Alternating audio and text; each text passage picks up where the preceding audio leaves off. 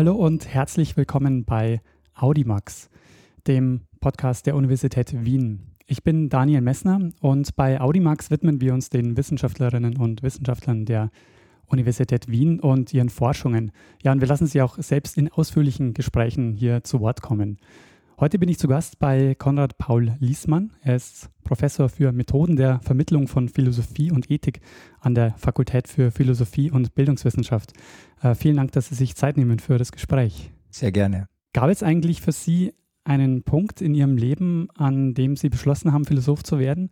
Und wenn ja, mit welchen Erwartungen äh, war diese Entscheidung verbunden? Diesen Punkt gab es. Er lag eigentlich schon in meiner frühen Jugend. Äh, ich bin mit Philosophie konfrontiert worden, schon bevor, äh, wie in Österreich üblich, ich einen Philosophieunterricht äh, genießen konnte. Einfach aufgrund der Tatsache, dass es in der kleinen, aber offensichtlich gut sortierten elterlichen Bibliothek Bücher über Geschichte der Philosophie, Einführung der Philosophie gegeben hat, die mir als 14-, 15-Jährigen in die Hände gefallen sind und mich fasziniert haben. Und ich dachte, das wäre doch etwas. Äh, das hat sich bekräftigt äh, dann durch die weitere Lektüre. Und ich denke, so ab meinem 16., 17. Lebensjahr war mir klar, dass das eigentlich der Traum ist, äh, sich der Philosophie zu widmen, philosophisch zu arbeiten, zu schreiben, zu lehren. Und auch wenn solche akademischen Karrieren ja nie prognostizierbar sind und ich auch sehr viele andere Dinge gemacht habe während und nach äh, dem Studium, war das schon immer die Zielvorstellung gewesen und ist es auch geblieben. Aber hatten Sie eine spezifische Erwartungshaltung, was es bedeutet, dann auch als Philosoph zu arbeiten? Äh, damals ja, das Interessante ist, dass gerade diese Erwartungshaltung sich, je mehr sich das konkretisiert hat, äh, auch verflüchtigt hat. Äh, denn Sie dürfen nicht vergessen, ich habe mich begonnen für Philosophie zu interessieren in den späten 60er Jahren des vorigen Jahrhunderts und Philosophie hieß damals ganz anders als heute. Philosophie hieß damals Gesellschaftskritik, Philosophie war kritische Theorie, Philosophie war Auseinandersetzung mit äh, utopischen äh, Sozialkonzepten ähm, äh, Philosophie war Auseinandersetzung, für mich zumindest, mit ganz einer bestimmten philosophischen Tradition, äh, die sich äh, von Hegel über Feuerbach, Marx bis zu Adorno rankte. Und ich hatte damals schon die Erwartung, dass Philosophie ganz im Wesentlichen einen Beitrag zur Veränderung der Gesellschaft darstellen soll. Äh, und dass das Leben in einem akademischen Elfenbeinturm eigentlich das Gegenteil dessen ist, was ich mir von einer philosophischen Tätigkeit äh, seinerzeit äh, erwartet hatte. Und wahrscheinlich das Interesse an der Vermittlung von Philosophie und Öffentlichkeit ist gleichsam ein Restbestand davon, der geblieben ist bis heute. Ich denke, diese Frage wird auch im Zentrum dieses Gesprächs stehen, nämlich die Frage Philosophie und Öffentlichkeit, ähm, wie das Verhältnis ähm, sich momentan darstellt und wie es sich auch verändert. Vorher würde ich aber gerne noch die Frage stellen, was denn so die Forschungsfragen sind oder die Forschungsprobleme, die Sie momentan am meisten beschäftigen. Das sind verschiedene. Das äh, gehört ja vielleicht auch äh, zu der Art äh, von Philosophie, wie ich sie betreibe, dass ich mich nicht auf eine Fragestellung oder auf ein Forschungssegment oder auf einen Autor festlegen wollte. Nie. Ja.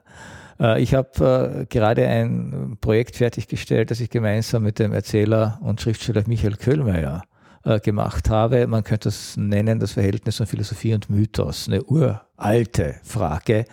Philosophie begann ja als kritische Absetzung vom Mythos.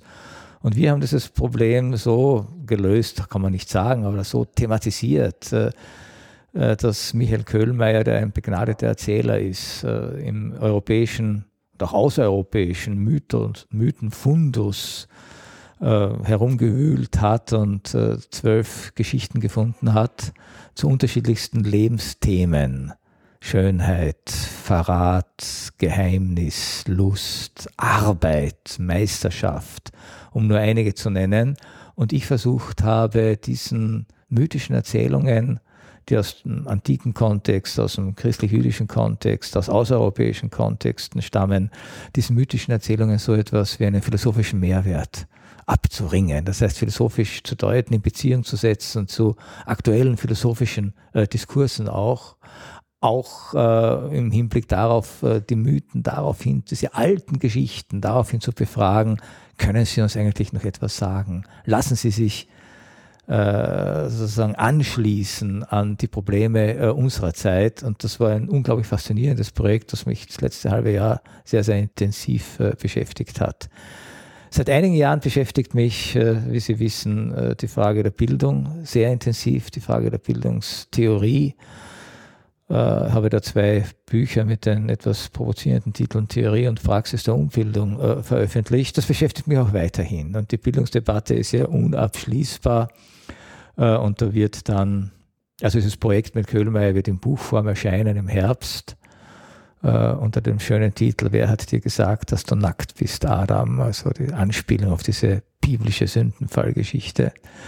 Äh, und die Bildungsfragen, die mich weiter beschäftigen, werden dann im Frühjahr wieder als Buch gebündelt erscheinen unter dem schönen Titel Bildung als Provokation. Denn das ist eine meiner Grundthesen, dass das, was man vielleicht noch im 18. und 19. Jahrhundert unter Bildung verstanden hat, als Aufgabe, als Anstrengung, als Form der Auseinandersetzung äh, mit Ideen, mit Konzepten, äh, mit kulturellen Objektivationen, um dieses Hegelsche Wort zu gebrauchen, äh, dass das heute eigentlich eine Provokation darstellt, weil wir reduzieren Bildung auf Ausbildung, auf Kompetenztraining, auf Kommunikationstraining und das war Bildung so eigentlich nie. Und das interessiert mich, äh, diese Bildungskonzeptionen, denen wir so viel verdanken und die so in Misskredit geraten sind, zu kontrastieren äh, mit dem, was wir gegenwärtig äh, unter den Voraussetzungen und Eigenarten unserer Zeit unter Bildung verstehen oder besser gesagt missverstehen. Auf den Punkt zur Frage der Bildung würde ich gerne ähm, nachher noch genauer eingehen, Gerne. weil es natürlich auch die Frage der Öffentlichkeit nochmal ähm, in den Fokus rückt. Was ich aber vorher gerne noch mal fragen würde, ist, ob Sie noch ein Beispiel geben könnten zum Mythos-Projekt. Also ob Sie vielleicht noch mal darstellen können, wie, ein, ähm, wie Sie einen Mythos auch mit konkreten, drängenden Diskursen der Gegenwart äh, in Verbindung gebracht haben. Oh ja, Oh ja, äh, das kann ich gerne äh, versuchen. Ich äh, denke jetzt nach, welches, welche dieser zwölf Geschichten, die alle faszinierend sind, das vielleicht am besten ähm, illustrieren könnte. Michael Köhlmeier hat zum Beispiel ein Märchen erzählt, das aus dem Kulturkreis der Roma stammt. Zigeunermärchen hätte man früher gesagt. Ein wunderbares Märchen der Mond, äh, wo es im Wesentlichen um die Frage geht, was ist ein Geheimnis? Was heißt es, ein Geheimnis zu haben, zu bewahren? Und was passiert welche Katastrophen passieren, wenn Geheimnisse offenbar werden? Äh, und wie ich dieses Märchen gelesen und gehört habe, war mir völlig klar, das ist eigentlich das richtige Märchen, die richtige Geschichte zu einer der brennendsten Fragen unserer Zeit, äh, nämlich zu der Befindlichkeit, die der Philosoph und Kollege von mir, Byung-Chul Han, die Transparenzgesellschaft genannt hat. Wir wollen eine geheimnislose Gesellschaft. Alles muss transparent sein, alles muss durchsichtig sein, alles muss gespeichert sein, alles muss äh, jederzeit äh, zugriffsfähig äh, gemacht äh, sein. Äh, Formen von Geheimnissen, Formen von Privatheit, von Intimität, von abgezirkelten Räumen äh, sind uns verdächtig. Und es war für mich selber eine unglaublich aufregende äh, Sache, ein, ein Märchen aus einem ganz anderen Kulturkreis, aus einer ganz anderen Zeit, daraufhin zu befragen, was diese zentrale Kategorie des Geheimnisses, die ja so viel auch äh, kulturelle, psychoanalytische äh, Dimensionen hat, äh, was diese zentrale Kategorie in dieser märchenhaften Form uns noch aufschließen kann für eine ganz moderne Problematik, äh, nämlich die Transparenz der digitalisierten äh, Gesellschaft.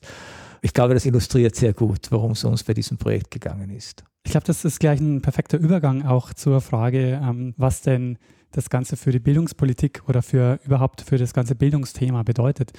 Wie würden Sie denn sagen, verändert momentan diese Fragen der, der Digitalisierung auch ähm, das Fach Philosophie? Äh, ich glaube nicht, äh, dass man sozusagen die Humanwissenschaften jetzt unter digitalen Paradigma neu konstituieren oder ausrufen muss. Äh, in der Philosophie könnte man sagen, liegt die besondere Point ja darin, dass die Idee der Digitalisierung selbst eine philosophische Idee ist, stammt von Leibniz bekanntlich.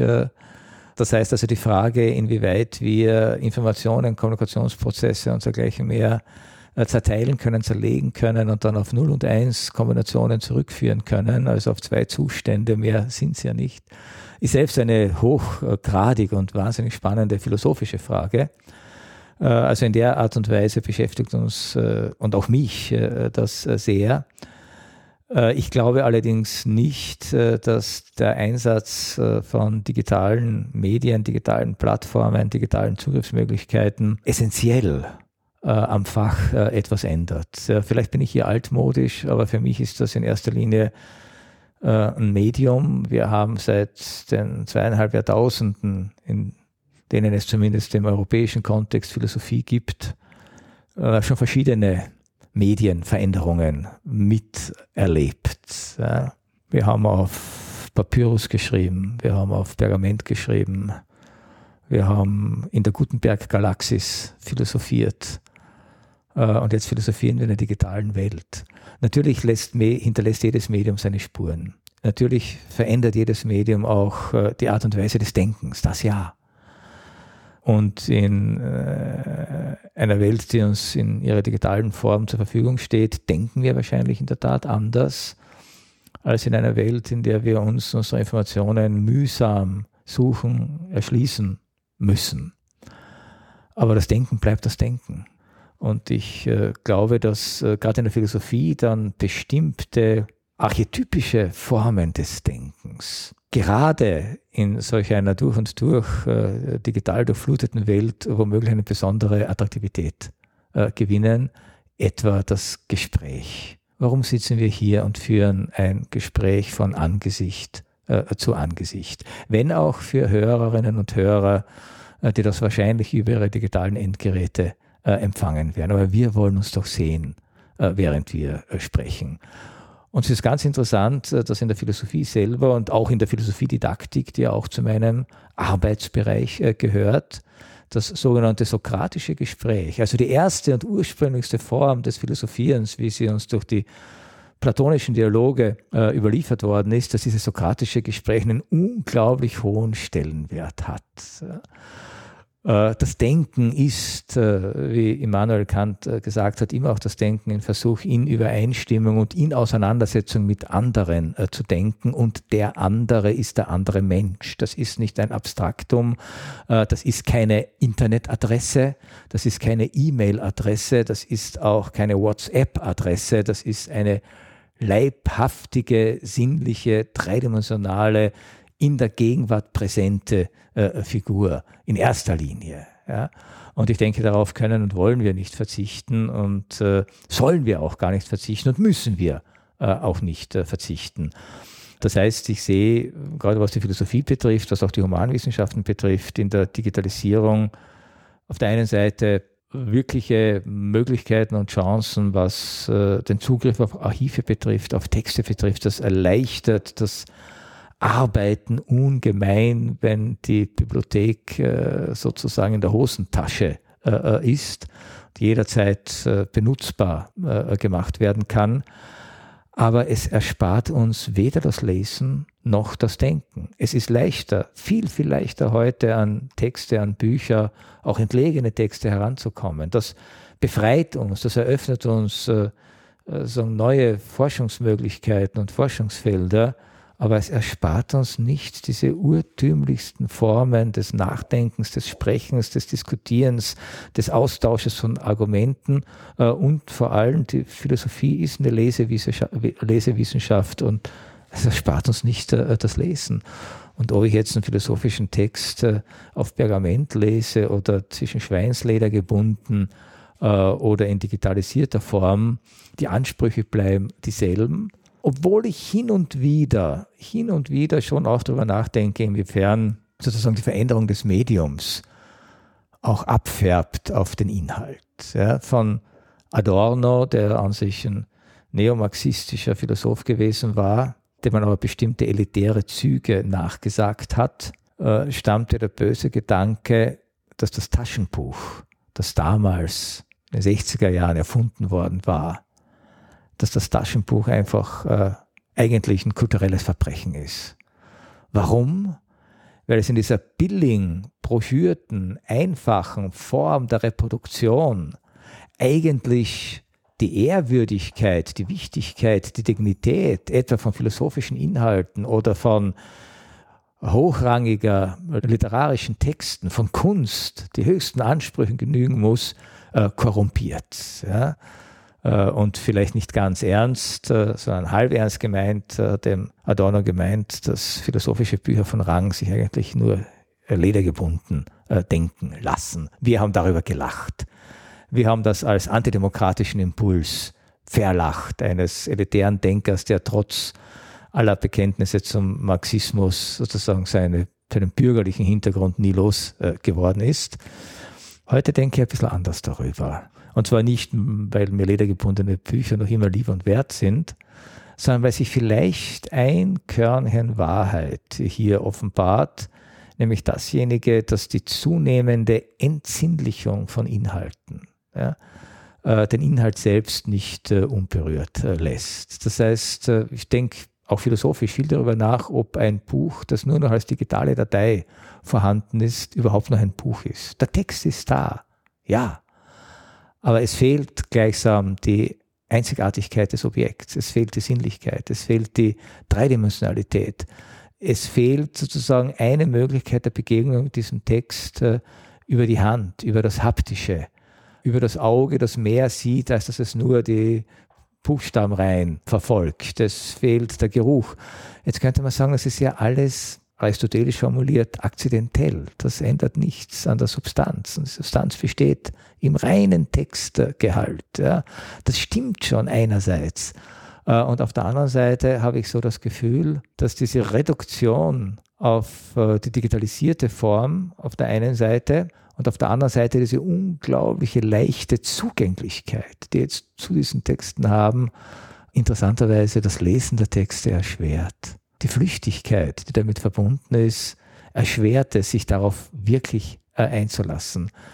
Die Schnelligkeit, mit der man auf einem iPad ein Buch umblättern kann, erschwert es, es wirklich umzublättern im Sinne, ich habe jetzt eine Seite gelesen und jetzt kommt die nächste Seite. Es geht alles so schnell.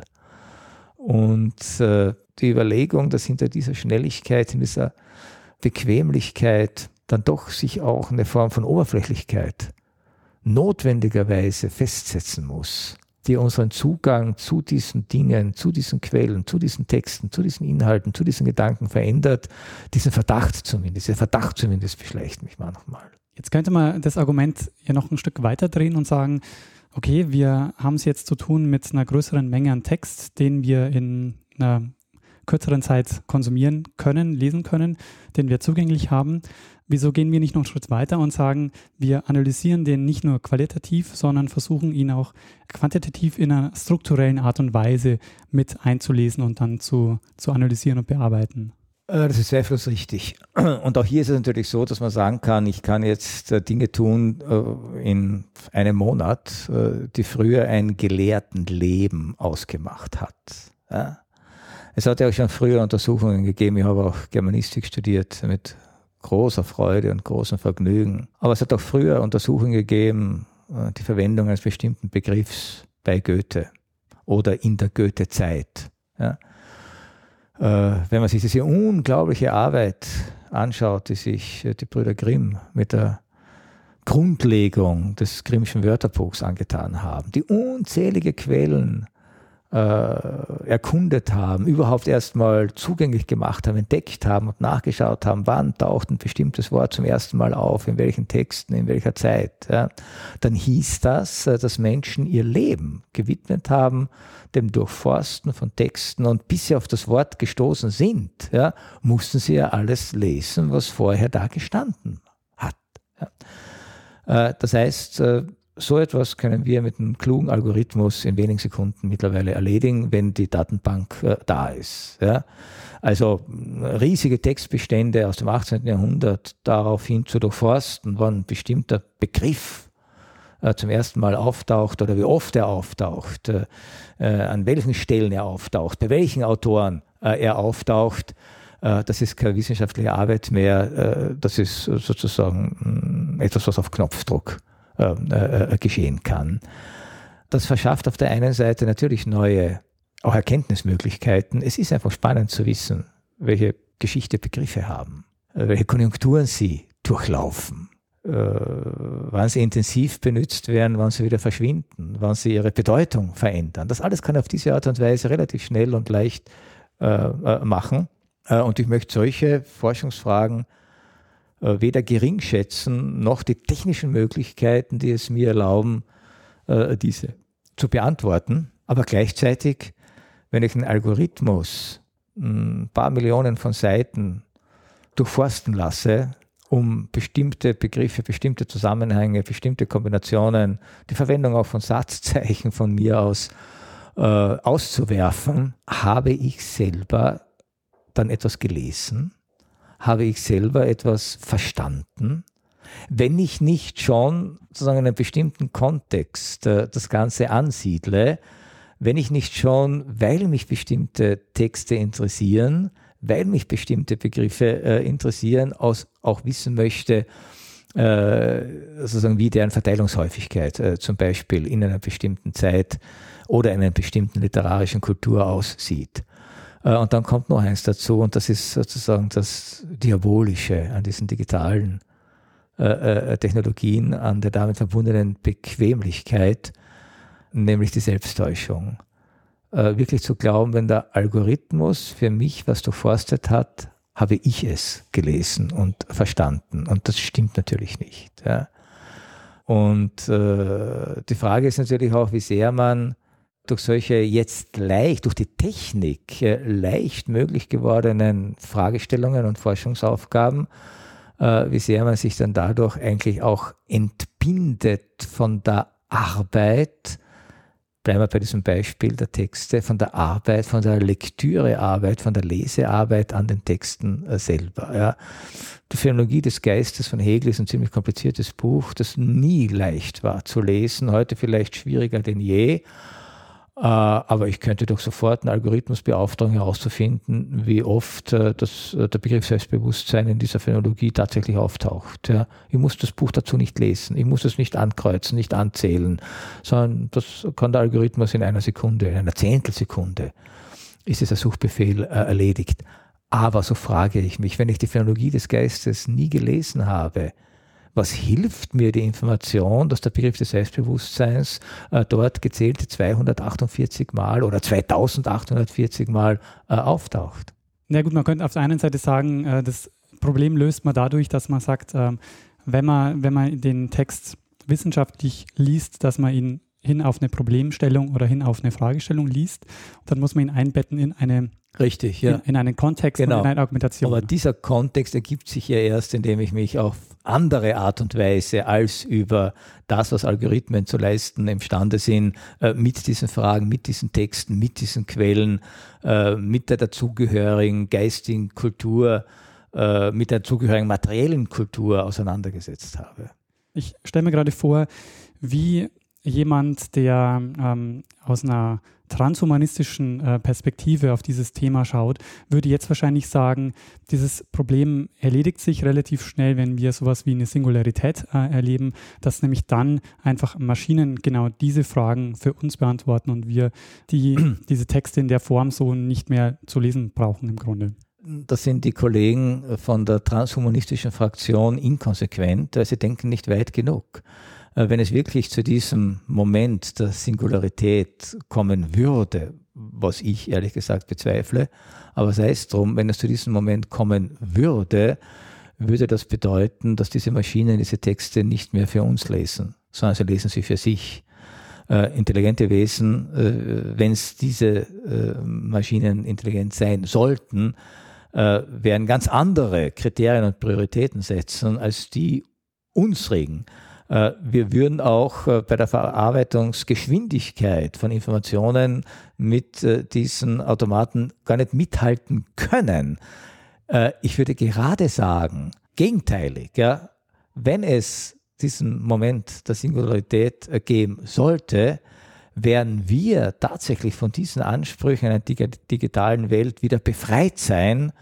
Wir werden uns zurückziehen und werden auf ganz urtümliche und alte Weise äh, uns äh, die alten Bücher wechselseitig vorlesen und die alten Geschichten äh, wieder erzählen, ohne äh, dass hier künstliche Intelligenzen in irgendeiner Art und Weise beteiligt sein werden. Das ist meine Prognose. Vielleicht treffen wir einander in 100 Jahren wieder, äh, um zu sehen, was daraus geworden ist. Ja, das ist ja spannend. Jetzt haben wir über das Fach Philosophie gesprochen und darüber, wie es sich im Moment in Veränderung ähm, sich befindet.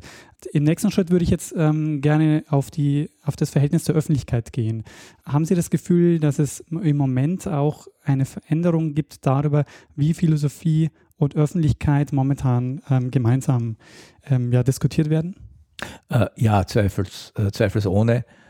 Äh, also ich würde sagen, dass gerade die Philosophie seit einiger Zeit äh, durchaus so etwas wie, wie äh, eine neue Form der Öffentlichkeitswirksamkeit äh, äh, entfaltet. Das heißt, das Interesse äh, von verschiedenen Sektoren der Öffentlichkeit, ob das jetzt Politik ist, ob das Wirtschaft ist, ob das Industrie ist, ob das Interessensvertretungen sind, äh, ob das äh, Zivilgesellschaft ist, ob das NGOs sind. Ja, das Interesse an philosophischen Fragen ist ungeheuer. Äh, und das hat einfach damit zu tun, das Interesse an der Philosophie, sagen wir so. Und das hat einfach damit zu tun, dass sehr, sehr viele Fragen und Probleme, die unsere Welt einfach kennzeichnen, äh, für viele Menschen offensichtlich nicht nur behandelbar sind in einem, ja, sagen wir mal, technischen Sinn äh, oder in einem verwaltungstechnischen Sinn, sondern dass sich äh, Fragen nach den ethischen Dimensionen, nach den Bedeutungsdimensionen, nach den symbolischen Dimensionen unseres Handelns, nach den geschichtlichen Dimensionen unseres Handelns äh, immer stärker ins Bewusstsein rücken. Äh, und da ist die Philosophie nicht die einzige, aber doch eine ganz gute Adressatin für die nicht Beantwortung, sondern für die Verhandlung, für die Thematisierung äh, dieser Fragen. Äh, ich meine, wir hatten erst vergangene Woche hier in Wien äh, die Nacht der Philosophie, äh, wo an verschiedenen, in verschiedenen Wiener Kaffeehäusern philosophiert worden ist, einfach nur mit interessierten Menschen, ja, völlig außerhalb des akademischen Rahmens. Und diese Kaffeehäuser waren voll.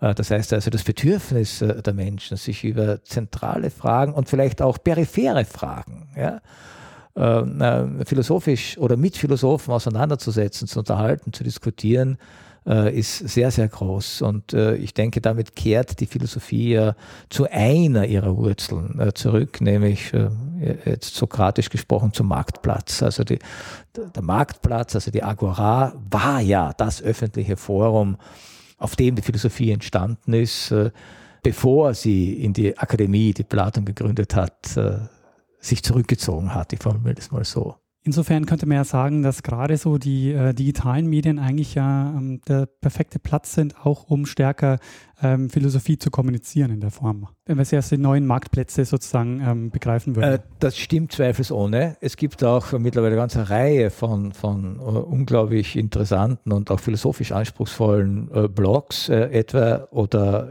eben in den sozialen Netzwerken philosophische äh, Debatten äh, es gibt äh, sozusagen publikumsorientierte Philosophiezeitschriften, äh, die auch alle ihr, ihre Internetpräsenz haben. Aber das Interessante denke ich, dass es auch die Sehnsucht von Menschen gibt, gerade wenn es um so zentrale Fragen des Daseins geht, ja, sich nicht nur der Flüchtigkeit einer virtuellen Welt, eines digitalen Mediums zu überlassen, äh, sondern sich hier auch äh, mit Dingen auseinanderzusetzen, hier auch auf Formen und Medien äh, zurückzugreifen, die eine andere Konsistenz haben äh, als die, wie wir sie aus den digitalen Netzwerken und aus den sozialen Medien in ihrer digitalisierten Form kennen. das finde ich, ist mir selber erst so klar geworden im Zuge solcher Auseinandersetzungen. Und das finde ich dann schon auch äh, interessant. Äh, dass gerade Fragen, die von den Menschen als besonders wichtig empfunden werden, auch in Formen abgehandelt werden wollen, die in der Form, in der Materialität, in der Diskursanordnung dieser Gewichtigkeit auch bestimmte Bedeutung verleihen als Menschen sind wir einfach symbolproduzierende äh, Wesen und äh, zu Symbolen gehören eben auch äh, Dimensionen des, äh, des Ästhetischen, des, äh, des Gewichtigen, äh, des Dreidimensionalen, der Präsenz, die mit Bedeutung versehen kann, der rituellen Handlung. Ja, also eine inszenierte Podiumsdiskussion ist einfach was anderes wie ein irgendwie ablaufender Internetdiskurs zwischen Facebook-Freunden. Ja. Ich denke, ähm, Sie haben das ja vorhin beschrieben mit dem ähm, gestiegenen Interesse auch der, äh, eines ja, interessierten Publikums ähm, an, an wissenschaftlichen Fragen, auch an der Philosophie. Gleichzeitig aber, denke ich, sieht man auch, dass man damit ein bestimmtes Publikum erreicht. Wie glauben Sie denn, kann man, also welche, welche Tools können helfen, vielleicht das ein bisschen auszuweiten, dass man auch äh, wirklich äh, alle Menschen erreichen könnte damit?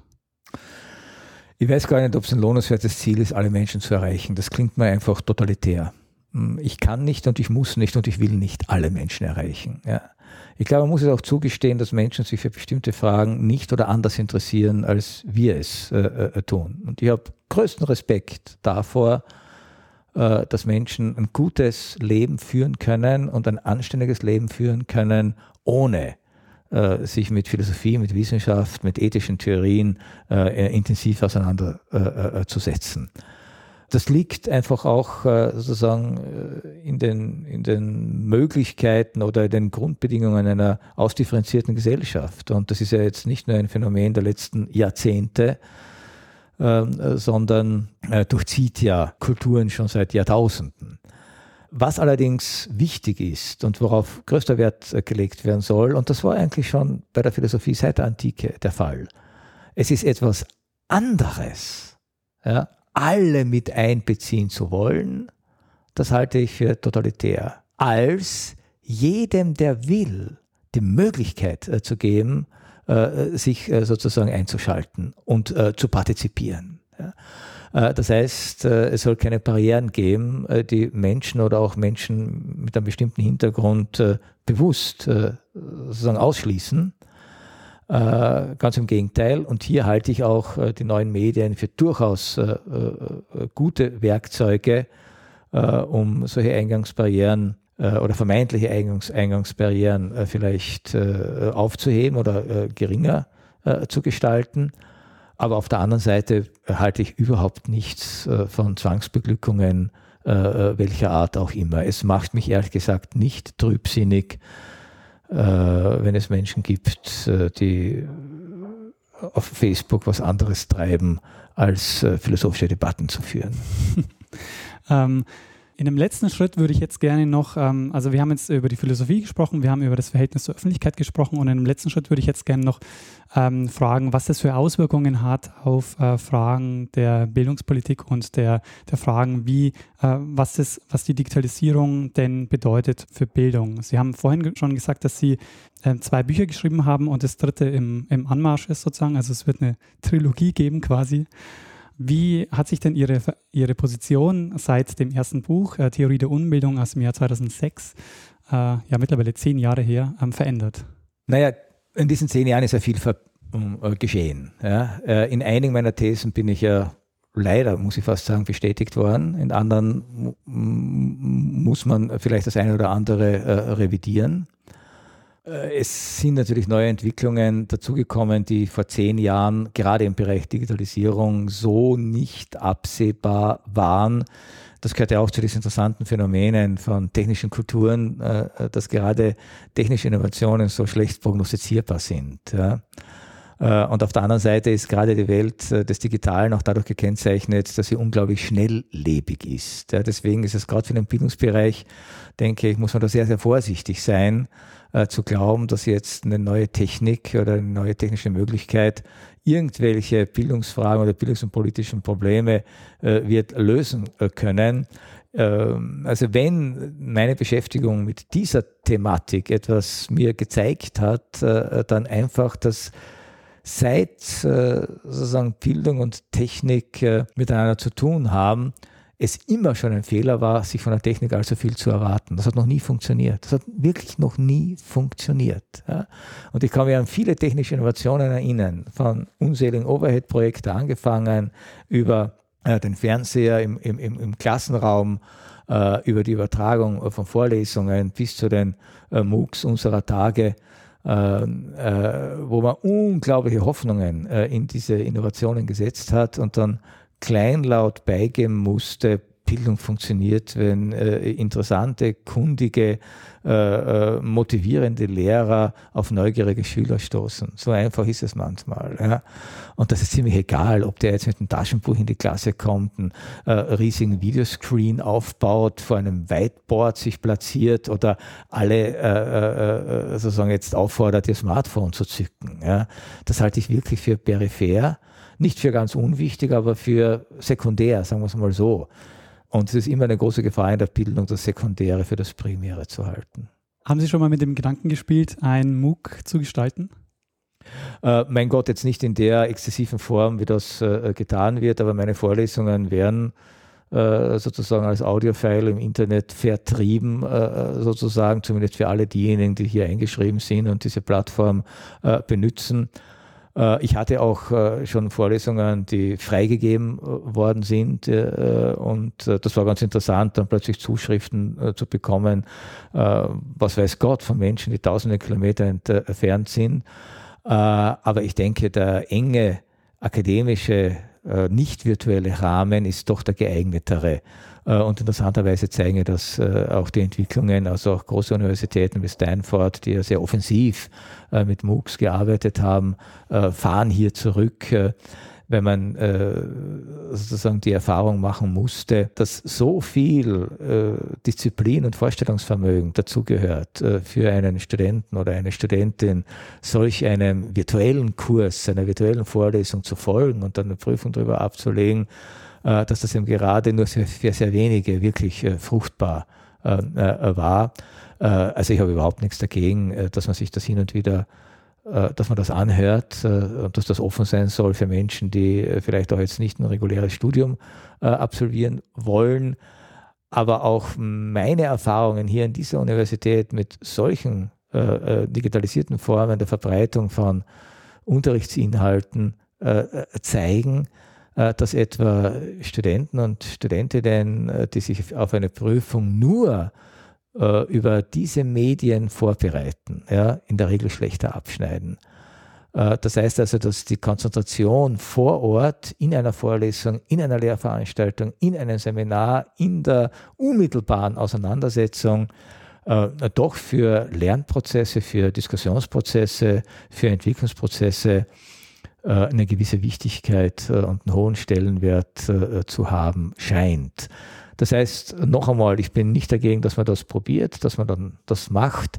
Ich glaube nur nicht, dass dadurch irgendein Problem gelöst wird. Es mag unterstützend funktionieren, es mag für einige eine Variante darstellen, die ihnen mehr Freiraum, mehr Freiheit gibt. Aber ich glaube, dass sozusagen das Modell der Präsenz im Bildungsbereich, egal jetzt ob im äh, sekundären oder postsekundären Bildungsbereich, dass das Modell der Präsenz noch lange nicht ausgedient hat.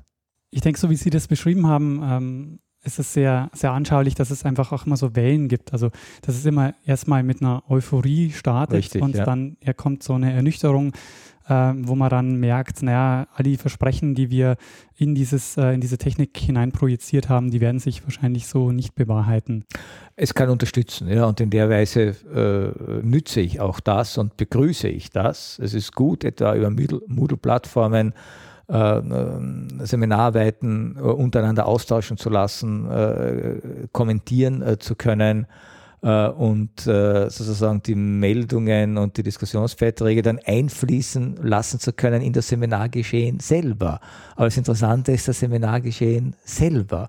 Ansonsten bleibt das eine virtuelle Aktivität, die auch übrigens für die Studenten sehr, sehr schnell an Attraktivität äh, verliert. Ja, es äh, darf man auch nicht äh, vergessen, äh, dass wir die Fantasien, äh, die manche Technikbegeisterte haben, dass man die nicht bruchlos allen existierenden Wesen auf dieser Erde unterstellen darf. Ja? Äh, das ist sozusagen eine Spezialistenkultur, äh, die manchmal so tut, als wäre sie äh, universell. Und das führt ja auch zu den Erstaunen, wie zahlreiche Untersuchungen gezeigt haben, dass gerade junge Leute, von denen man annimmt, sie wachsen als Digital Natives auf, äh, oft mit diesen Geräten viel weniger anfangen können und auch viel weniger anfangen wollen, als wir ihnen äh, unterstellen. Also ich plädiere auch hier einfach nur für eine alte philosophische Tugend, das rechte Maß muss man finden. Das finde ich einen, spannenden Aspekt, weil ich glaube nämlich auch, dass, ähm, dass das damit zusammenhängt, ähm, dass man ähm, ja, also die, dieses Versprechen der Demokratisierung, ähm, das da dahinter steckt, das, das ja lange nicht aufgegeben wurde, aber wo man jetzt schon eigentlich, denke ich mal, sehen kann, dass sich das in der Form nicht, äh, nicht eingelöst hat. Äh, hat sich überhaupt nicht äh, äh eingelöst. Äh, ganz im Gegenteil. Ja, wir haben ja die Erfahrung gemacht, äh, dass gerade das Internet das Gegenteil eines Demokratisieren, Demokratisierungsschubes hervorgebracht hat äh, nämlich äh, die Herrschaft von äh, Privatkonzernen in allen Bereichen äh, unserer Kommunikation. Äh, und das ist etwas, was ja höchst bedenklich ist. Ja, man muss ja nicht gleich so scharf wie Harald Welzer von einem digitalen Totalitarismus sprechen, aber totalitäre Züge haben die Aktivitäten der äh, Konzerne, die das Internet beherrschen, damit unsere Kommunikation beherrschen, damit unser soziales Leben beherrschen, damit auch unsere Bildung äh, beherrschen, äh, äh sehr wohl. Und es kann für mich kein Ausdruck von Demokratisierung äh, äh werden, äh, wenn etwa die Digitalisierung des Unterrichts darin äh, besteht, äh, dass die Geräte eines ganz bestimmten Konzerns mit der Software eines ganz bestimmten Konzerns, mit den Inhalten, die ganz ein bestimmter Konzern bereitstellt, jetzt zwangsweise den Lehrpersonen als Unterrichtsmaterialien verordnet werden. Das ist das Gegenteil äh, von Demokratisierung, das Gegenteil von jener Freiheit, ohne die, zumindest nach Wilhelm von Humboldt, Bildung nicht sein kann. Äh, ich denke, das, was Humboldt mal sagte, Bildung braucht nur zwei Voraussetzungen, nämlich Freiheit und Mannigfaltigkeit, Freiheit und Vielfalt. Ja. Äh, dass diese zwei Voraussetzungen in der Tat die grundlegenden sind und Digitalisierung, die ja in ihrer immanenten Logik so etwas wie eine sozusagen Tendenz zur absoluten Kontrolle hat, ja, das ist ja nicht nur der böse Wille von Datenkraken, ja, sondern es liegt in der Logik dieser Technologie, äh, hat deshalb auch in sich ein freiheitsfeindliches Element. Äh, ich denke, das muss man klar sehen. Vielleicht bin ich da zu stark von einem meiner Lehrer, Günther Anders, der ein großer Technikkritiker war, beeinflusst, äh, der solche Überlegungen schon lange vor der Digitalisierung angestellt hat. Aber ich denke, da steckt sehr, sehr viel Wahrheit äh, in dieser Form der Technikkritik äh, drinnen. weshalb ich glaube, Bildung kann auf diese Technologien nicht verzichten. Das sind neue Kulturtechniken, die man auch beherrschen muss. Aber wir brauchen gerade im Bildungsbereich immer auch sozusagen den Kontrapunkt. Wir brauchen immer das andere. Wir brauchen sozusagen die Mannigfaltigkeit äh, der Situationen. Ja, also wenn Jugendliche mit ihren Smartphones aufwachsen, dann ist es meines Erachtens die verdammte Pflicht äh, und Schuldigkeit der Schule, ihnen auch zu zeigen, was es heißt, etwa ein Buch zu lesen. Und zwar ein physisches Buch. Ja? Äh, denn das schafft erst die Differenzerfahrung, aus der Bildung allein erwachsen kann. Sie haben jetzt Freiheit als Stichwort genannt und ich denke, ähm, weil, Sie, ähm, weil Sie Humboldt gesagt haben, könnte man jetzt auch noch ein zweites Stichwort dazu nehmen, nämlich ähm, Helmut Schelsky hat in den 60er Jahren äh, dieses Begriffspaar geprägt, Einsamkeit und Freiheit. Und genau Einsamkeit wäre ja jetzt äh, quasi dieses Gegenteil dessen, was man verbindet mit diesen digitalen äh, Medien. Äh, Sie haben da wirklich einen ganz wichtigen und für mich wichtigen Punkt angesprochen. Äh, das Schelsky war ja schon ein Humboldt. Also das, dieser Buchtitel von Schelsky war ja über, also sein Buch über die Universitäten war ja ein Humboldt-Zitat. Humboldt sprach äh, davon, dass der Wissenschaftler an der Universität äh, in seiner Situation, in seinem Habitus von Einsamkeit und Freiheit gekennzeichnet sein soll. Es wird immer vergessen, dass dieser Satz bei Humboldt weitergeht. Ja? Einsamkeit und Freiheit auf der einen Seite und, wie Humboldt dann weiterschreibt, eine äh, ein freizügiger Austausch äh, der Kommunikation mit anderen. Ja, also beide Elemente, das soziale Element, das kommunikative Element, der Austausch mit anderen, der soziale Kontakt zu anderen, äh, ist äh, genauso wichtig wie auf der anderen Seite diese Einsamkeit äh, äh und Freiheit. und ich denke, wir setzen jetzt zu stark nur auf Teams, äh, zu stark auf Vernetzung, zu stark auf Austausch äh, und äh, vergessen darüber vielleicht das Denken, und Denken ist die Grundlage aller Wissenschaft, äh, letztlich eine einsame äh, Angelegenheit ist. Äh, denken kann ich nur alleine. Ich kann meine Gedanken mit anderen konfrontieren, ich kann sozusagen mit anderen darüber äh, diskutieren, äh, aber diese, diese Erfahrung der Zurückgezogenheit, auch diese Erfahrung einsam jetzt nicht im Sinne eines Alleinseins, äh, äh das als Verlust sozialer äh, Beziehungen aufgefasst wird, sondern Einsamkeit im Sinne, ich bin für mein Denken verantwortlich und ich kann es nicht abschieben. Ich bin es. Ja? Diese Form von Einsamkeit, glaube ich, gehört zu einer auch verantwortlich agierenden Wissenschaft unbedingt äh, dazu. Äh, Teams tendieren ja immer wie Gruppen schlechthin zur Verantwortungslosigkeit. Ja? Man muss nur Kanette lesen, Masse und Macht. Äh, und man weiß, was äh, sozusagen Gruppierungen welcher Art auch immer auch an negativen menschlichen Effekten und Affekten äh, hervorrufen äh, können. Ja? Äh, und jeder Lehrer weiß, dass Gruppenarbeit bedeutet, einer arbeitet und drei partizipieren und keiner ist verantwortlich, weil das was rauskommt. Ja? Äh, das heißt, hier denke ich, dass gerade in einer Zeit, in der wir so viel von Ethik sprechen, so viel von Verantwortlichkeit sprechen, äh, natürlich dieses Gefühl von Einsamkeit im Sinne von, ich weiß, wofür ich verantwortlich bin, äh, ganz wesentlich äh, dazugehört. Übrigens auch zu dem Gefühl der Freiheit, denn Freiheit ist ja das, was für mich äh, gelten soll. Und gerade in der Freiheitserfahrung, deswegen, das war schon wichtig von Humboldt und richtig, was er erkannt hat. Gerade in der Freiheitserfahrung mache ich ja auch eine Einsamkeitserfahrung. Denn ich bin es, der jetzt diese Freiheit für sich in Anspruch nehmen will, weshalb Gruppendruck immer beides negiert, äh, nämlich Einsamkeit und Freiheit. Ähm, ja, ich würde sagen, das wäre auch ein schönes Schlusswort, ähm, wenn Sie damit einverstanden sind. Ich Bin sehr damit einverstanden, gefällt ähm, mir auch. Dann würde ich sagen, ähm, ja, danke fürs Mitmachen. Ich danke Ihnen. Äh, ich bedanke mich fürs Zuhören und sage auf bald.